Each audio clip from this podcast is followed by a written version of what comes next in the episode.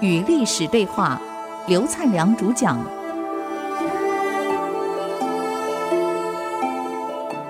欢迎我们再回到与历史对话，我是刘灿良。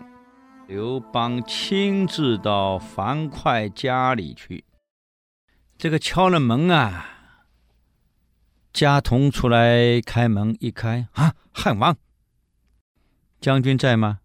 啊，将军病了，他不见客呀，他几天都不见客了，他病了，怎么？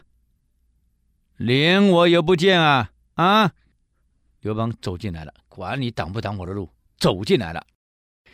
这个家臣赶快对着里面高喊：“汉王来啦！汉王来啦！”什么意思？通报嘛。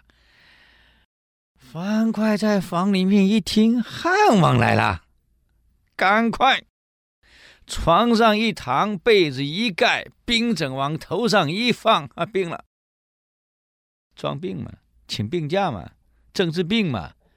人嘛都是这样，我告诉各位哦，该生病的时候你就得生病哦。明朝的刘伯温也是请病假躲过一劫，可怜啊！张居正就是没请病假才没躲过那一劫啊。同样的，魏征在玄武门之变为什么没被杀？他是李建成这么重要的角色，怎么可能没有被杀？急杀名单里面可有？这个魏征跟王圭呀，可两个没被杀，为什么？病了，啊，事先得到情报，病了。所以我跟各位讲，人嘛，该生病的时候，你就要生病，不要逞强。樊哙没来上班，你得有原因、有借口啊！啊，病了，啊，病了啊，好，病了。刘邦进来一看，这个宝贝躺在床上，啊，盖着被子，头上还有冰枕。你以为刘邦是呆子啊？跟樊哙可是连襟。刘邦娶的吕后是姐姐，樊哙娶的是妹妹，两个是连襟，太熟了，而且从小一起玩大的，都是市井的混混。这个刘邦啊，把这个樊哙扶起来，被子掀开，兵枕把他给扔了。我的好弟弟。你别闹得真病了，没病搞个兵枕干嘛呀？啊，我看你是心病。这个樊哙把头撇开，哼，撇开。哎，好了好了，我的好弟弟，这哥哥不来看你了吗？嗯，我知道你心里不痛快嘛，当然不痛快啊！个大将军，你给外人当啊，这算什么？我跟你跟多久了？哎呀，我知道，我的好弟弟。打从芒砀山起义开始，你就跟着我，冲锋陷阵，前后战役七十几起。你看看，你看看，刘邦把他衣服掀开，你看看，都是疤痕，都是伤。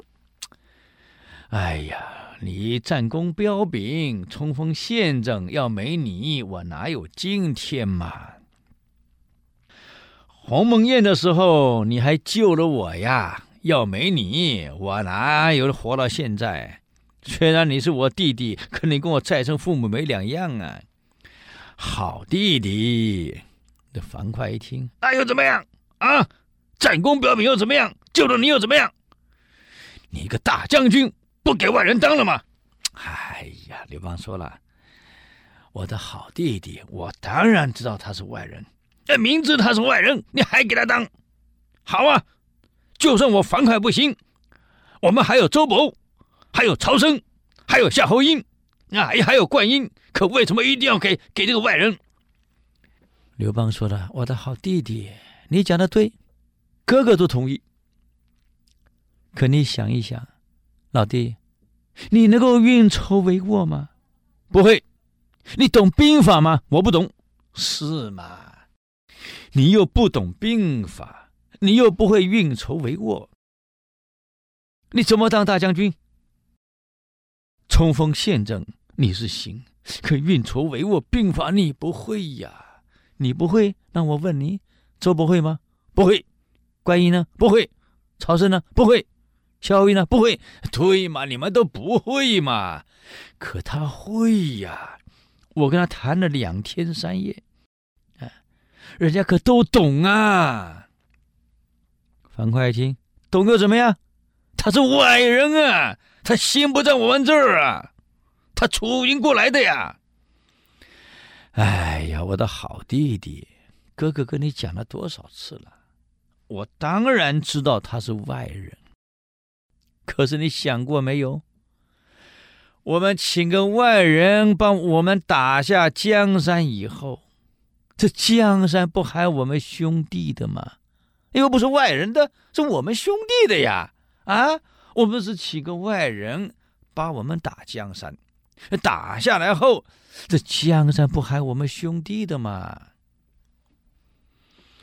这樊哙一听到这里笑了，呵呵，对对对对对对，大哥，这一点我听懂的。我虽然是杀猪杀狗的，我是个老粗，我不懂，可这一句我听懂了。对，他是外人。可利用个外人把江山打下来了，这江山不还是我们兄弟的吗？啊，对对对对，大哥，就这句我听懂了，我听懂了。哎，江山还是我们兄弟的，他是外人，哎呀，他帮我们打江山啊，对对对，老粗就是老粗。我们有一句俗话，秀才遇到兵，有理说不清。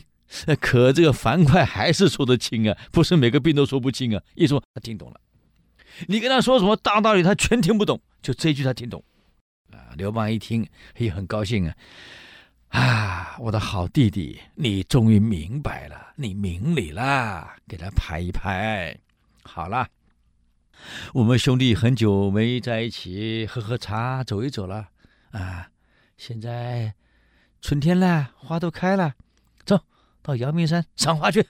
哈，就这样，拉着这个樊哙。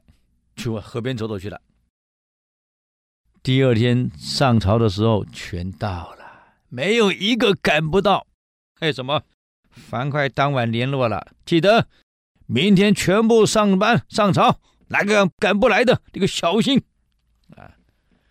请问问题解决了没有？解决了。刘邦解决的怎么样？漂亮。没有处罚任何一个人，没有骂过樊哙。问题就这样摆平，这个就是现代我们管理学所讲的走动式管理、动态式管理。反主为客，我们去当客人，所以不要老是在办公室里面当主人，等着员工来跟你报告，等员工来跟你谈问题。我们主动的到员工的办公室去。到现场去，到车间去，我们去了解问题，啊，看到问题了，我们可以跟员工一起讨论，我们怎么一起解决这个问题，而不是靠命令的、靠指责的、啊，靠责备的、靠强制的让他们做事儿，会抗拒的。